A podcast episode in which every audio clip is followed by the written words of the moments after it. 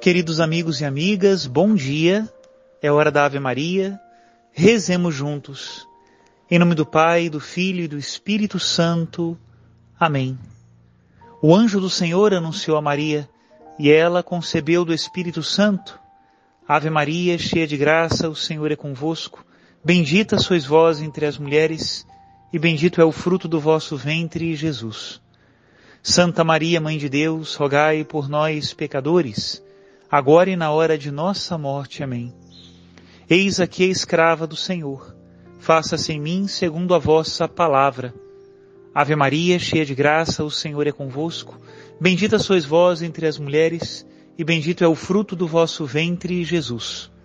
Santa Maria, Mãe de Deus, rogai por nós, pecadores, agora e na hora de nossa morte. Amém. E o Verbo de Deus se fez carne e habitou entre nós. Ave Maria, cheia de graça, o Senhor é convosco. Bendita sois vós entre as mulheres, e bendito é o fruto do vosso ventre, Jesus. Santa Maria, Mãe de Deus, rogai por nós, pecadores, agora e na hora de nossa morte. Amém. Rogai por nós, ó Santa Mãe de Deus, para que sejamos dignos das promessas de Cristo. Oremos. Infundi, Senhor, em nós a vossa graça, nós o suplicamos para que nós que conhecemos pelo anúncio do anjo a encarnação de Jesus Cristo, vosso Filho e nosso Senhor, cheguemos por sua paixão e morte de cruz à glória da ressurreição da carne, pelo mesmo Cristo nosso Senhor. Amém. Em nome do Pai, do Filho e do Espírito Santo. Amém. Queridos irmãos e irmãs, vamos meditar hoje o segundo dia deste capítulo sobre o sangue de Cristo do livro Isto é o Meu Corpo, de Raniero Cantalamessa, publicado pela editora Loyola. Nós continuamos a leitura do capítulo 6. Escutemos. A gota de sangue que salva o mundo. Nessa estrofe, com feliz quiasmo, a ordem natural é invertida. Primeiro vem a aplicação orante, lava-me a mim, imundo. E em seguida a afirmação teológica, uma só gota do teu sangue basta para salvar o mundo inteiro. No comentário, todavia, é preciso seguir a ordem lógica e refletir sobre a verdade de fé antes de passar para sua aplicação à vida. O conteúdo teológico é um solene ato de fé no valor universal do sangue de Cristo, do qual uma única gota disse basta para salvar o mundo inteiro. Uma afirmação quase idêntica encontramos em Santo Tomás de Aquino, que afirma tê-la extraído de São Bernardo. A menor gota de sangue de Cristo teria bastado para a redenção do gênero humano. Podemos ainda partilhar a certeza de que uma só gota do sangue de Cristo basta para salvar o mundo inteiro, sem minimizar a estima devida às outras religiões e ao reconhecimento de um certo respectivo valor salvífico para os seus adeptos? Alguns pensam assim e colocam em relação os elementos de bem e de verdade nelas contidos com o Verbo eterno e o Espírito de Deus como pessoas da Trindade, afirmam eles, palavra e espírito operam no mundo antes da vinda de Cristo e continuam a operar também depois da sua ressurreição, não na dependência do mistério de Cristo, mas paralelamente a ele, em uma relação de complementaridade, não de subordinação. Mas devemos perguntar-nos, para atribuir às outras religiões uma dignidade própria e uma certa existência de direito no plano divino da salvação, é mesmo necessário desvinculá-las do mistério pascal de Cristo? Ou se pode, em vez disso, obter mesmo resultado mantendo-as em uma relação qualquer, misteriosa e só conhecida por Deus, com este mistério?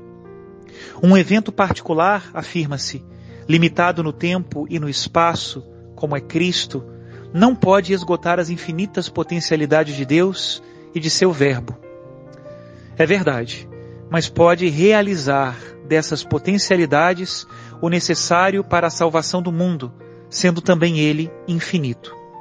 Se cremos que o sangue derramado na cruz é o sangue de um Deus feito homem, como proclamamos antes no hino, confesso, Senhor, que és o meu Deus, a afirmação de que uma única gota dele pode salvar o mundo inteiro não é mais exagero, mas necessidade. Ele é vítima de expiação por nossos pecados, diz o apóstolo São João, e não somente para os nossos, mas também para os do mundo inteiro. Olhemos para o sangue de Cristo derramado por nós e meditemos sobre o seu amor. Como nos diz São Paulo na segunda carta aos Coríntios, esse amor de Deus nos constrange. Se um deu a vida por todos, nós também devemos dar a vida pelos nossos irmãos. Que Deus abençoe a todos em nome do Pai, do Filho e do Espírito Santo. Amém. Tomai todos e bebei.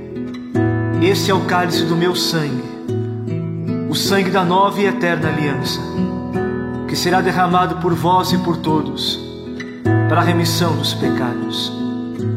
Nos ajoelhamos diante de ti, ó sangue misericordioso do Cristo. Cuja redenção nos traz a graça da salvação, formado no seio virginal da Divina Mãe, pela intervenção milagrosa do Todo-Poderoso. Ele estabelece o Novo Testamento que nos assegura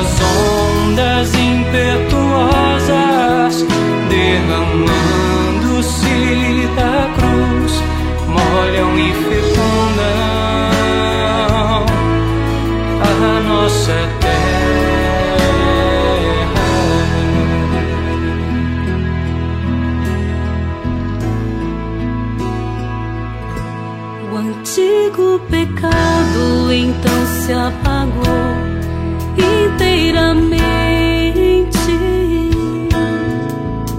e o velho fermento do mal foi destruído. E que frutos maravilhosos em suas margens mantém.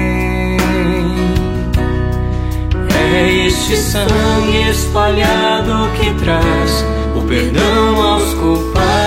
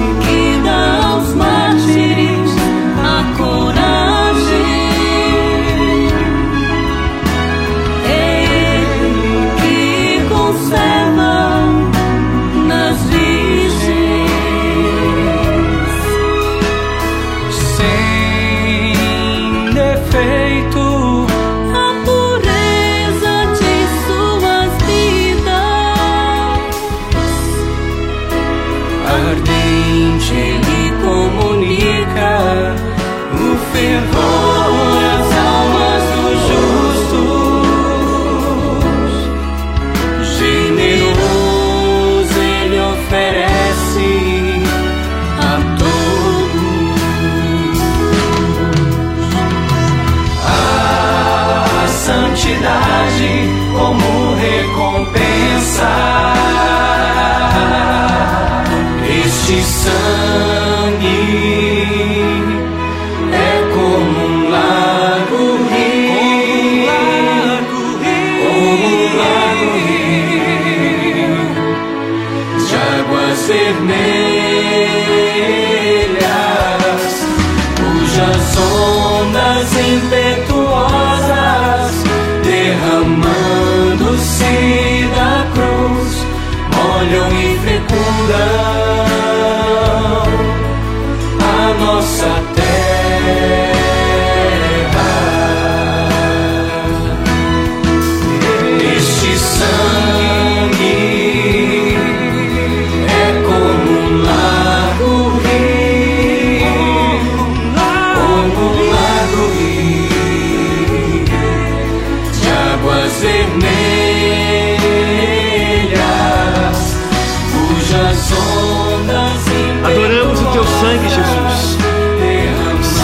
Sóbrio, sangue santo, sangue eterno derramado por nós. Te adoramos, Senhor, em teu santíssimo sangue, vertido por nós no altar da cruz, derramado por nós para nossa salvação, bebida de vida eterna a todos nós. Bendito seja a tua vontade, os teus lábios que disseram: Isto é o meu sangue derramado por vós, até a consumação do século.